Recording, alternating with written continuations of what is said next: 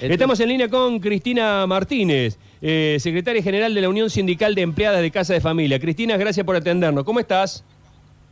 Buenos días, Sergio. Bueno, acá estamos con una pregunta muy interesante que ha surgido en otros ámbitos de trabajo, que tiene que ver con la vacunación del COVID y tiene dos puntas, porque un oyente muy inteligente nos abrió otra punta. Te voy a preguntar primero la primera.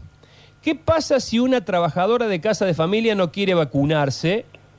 Eh, me lo planteó una, una persona diciendo, para mí es más grave que cualquier trabajo porque es mi casa. ¿Qué ocurre? ¿Tiene derecho, no tiene derecho? ¿Tiene que, si no la dejan entrar, puede plantear alguna cuestión legal? Mira, eh, con respecto a esta situación, eh, las empleadas de casas particulares estamos a derecho con respecto a lo que dice el gobierno nacional del Estado, no está obligando a, mm, a que la empleada de casas particulares o ningún eh, argentino de esta nación Perfecto. esté obligado a, A la vacunación, ¿verdad? En, este caso lo mismo una casa de familia que una ferretería, Claro. que un banco, que cualquier otro. Por más que sea una casa. Exactamente, o sea, eh, como así el empleador tampoco no tiene, o sea, no está obligado a, a vacunarse, porque no hay una obligación del Estado para con para con eh, todos los habitantes de esta nación, o sea, no Eso- nos han impuesto una eso- obligación. Eso nos preguntaba una trabajadora. ¿Qué pasa si yo voy a la casa donde mis este, empleadores no están vacunados y yo sí? Ella Claro, tiene que ir. Y en ningún ámbito eh, tiene injerencia, creo yo, eh, con respecto a la relación laboral, Claro. porque no hay una obligación del Estado. Y tiene que ver también un poco la formalidad del vínculo también, ¿no? Digamos, si esta persona está en blanco, si hay un trabajo algo más informal, también depende, ¿no? Exactamente, nosotros somos un 90% de empleadas de casas particulares, primeramente eh, trabajando en negro. Y la demás estamos echadas, han- las han echado a, a muchísimas compañeras. Este es un sector muy minimizado, un sector que, que bueno, que ha estado, ha, traspasado esta pandemia, pandemia de la peor manera.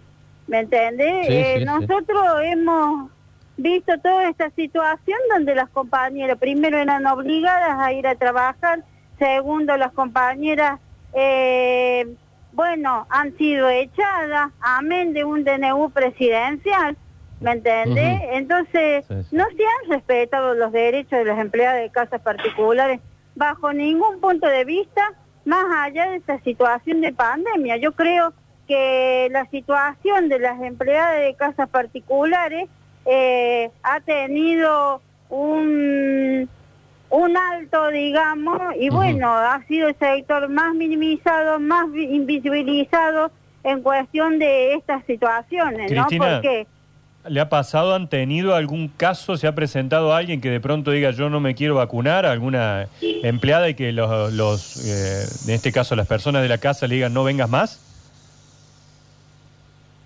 No, no, ¿No? si te soy sincera, no, por una cuestión de vacunación, por una cuestión de esto de sanitaria, no. No. Lo que sí se nos ha presentado de que muchos empleadores se han callado, que han estado en cuarentena y han hecho ir a trabajar exactamente lo mismo a la, a la compañera. Está Eso bien. sí eh, se nos ha presentado. Está perfecto. Pero bueno, eh, esta situación es muy complicada para todo el mundo, tanto para el sector empleador como para el, el empleador, ¿verdad? Perfecto. Pero bueno, cada uno se ajustará, ju- ajustará derecho con respecto a la relación laboral, porque, bueno, eh, esta situación eh, ha desencadenado miles, por decirte un número, de despido. Hay muchas compañeras en la calle con respecto a esta situación de la pandemia, ¿verdad? Perfecto. Eh, gracias, Cristina. Un afecto muy grande. Muchísimas gracias, Sergio.